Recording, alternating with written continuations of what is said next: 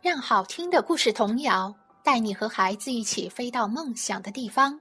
我是美国的双语妈咪，欢迎收听双语亲子时尚圈。窗边的小豆豆，作者黑柳彻子，翻译赵玉角，演播茉莉。仅将本书献给已逝的小林宗作老师。散步。午饭后，小豆豆和大家在校园里蹦蹦跳跳的玩了一会儿。回到电车教室后，女老师对大家说：“同学们今天学习的很努力，下午想干什么呢？”还没等小豆豆想，嗯，我想干什么呢？大家早已经异口同声地说：“散步。”于是老师说：“好啊，那么走吧。”说着，老师站了起来。小学生们赶紧打开车门，穿上鞋子，飞快地跑了出去。小豆豆虽然和爸爸还有牧羊犬洛基一起散过步，但是从来不知道在学校里也可以出去散步，不由得吃了一惊。不过，散步本来就是小豆豆特别喜欢的，所以他也慌忙穿上鞋子。后来，小豆豆才知道，老师在早晨第一节课的时候，把一天里要学习的知识全部写在黑板上。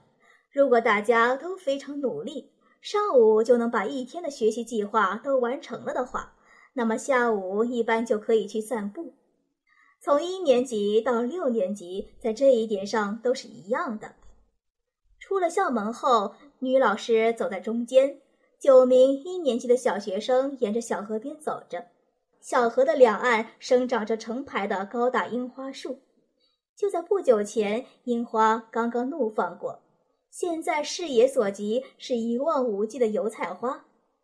如今，这条小河已经被填上了，自由之丘一带挤满了住宅和商店。但在当时，这里还几乎都是田野。我们是要去九品佛散步。穿着小兔子图案连衣裙的女孩说：“女孩的名字叫树子。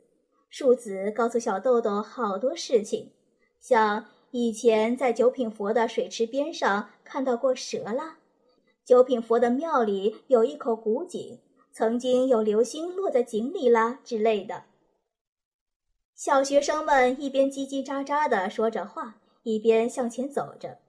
天空蓝蓝的，许许多多美丽的蝴蝶翩翩地飞舞着。大约走了十分钟，女老师停下了脚步，指着黄色的油菜花问：“这是油菜花？油菜为什么要开花呢？大家知道吗？”接着，老师讲起了雌蕊和雄蕊的知识。小学生们都蹲到了路上观察油菜花。老师告诉大家，蝴蝶也在帮花开放。确实，蝴蝶们都是一副忙忙碌碌的样子，真像是在给花朵帮忙呢。然后老师又向前走去，小学生们也结束了观察，站起身来。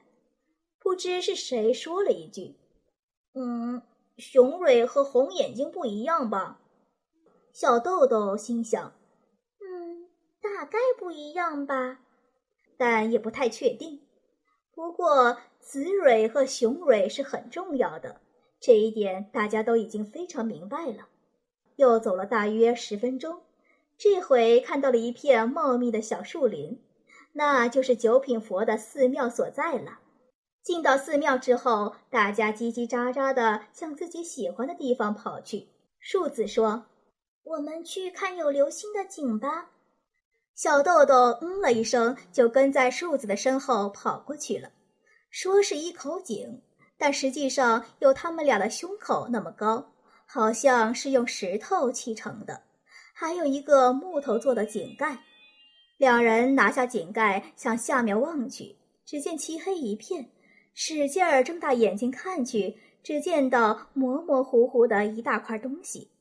也不知是混凝土块还是石块，小豆豆想象中的闪闪发光的星星，却怎么也看不到。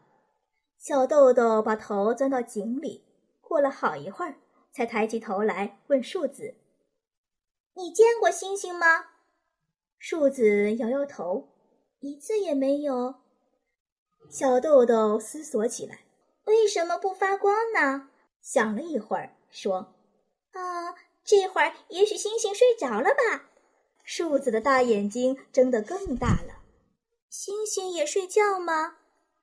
小豆豆也不太有把握，飞快地说道：“我想，也许星星是白天睡觉，晚上起床，亮闪闪的发光的吧。”然后大家一起看了哼哈二将的塑像，对着塑像的肚子笑个不停。而在昏暗的佛堂中，大佛的塑像却有点吓人。大家这么想着，偷偷的看了几眼，然后把脚放在留着天狗的大脚印的石头上，比较一下自己的脚和天狗的脚。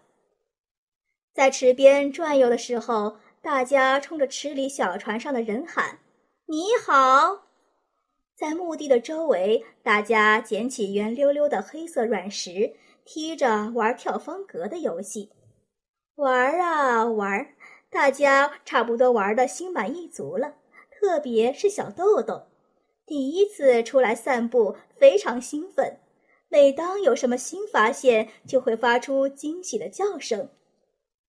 春日的太阳已经有点西斜了，老师说：“我们回去吧。”于是大家又走过油菜花和樱花树之间的小路，向学校走去。对于孩子们来说，散步的时间是自由的，是可以尽情玩耍的时间。但实际上，散步时间却是可以学习理科、历史、生物等知识的宝贵时间。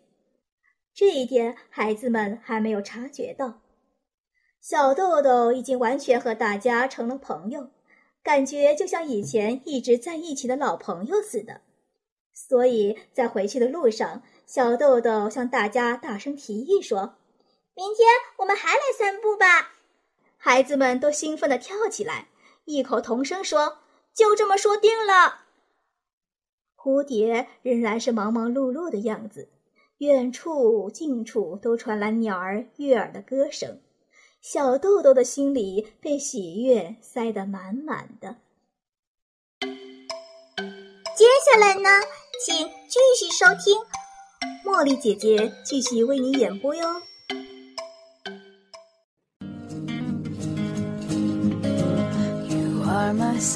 感谢收听，想收听更多中英文故事、童谣和每日朗读，请关注公众微信“双语亲子时尚圈”，也欢迎更多朋友参与和投稿。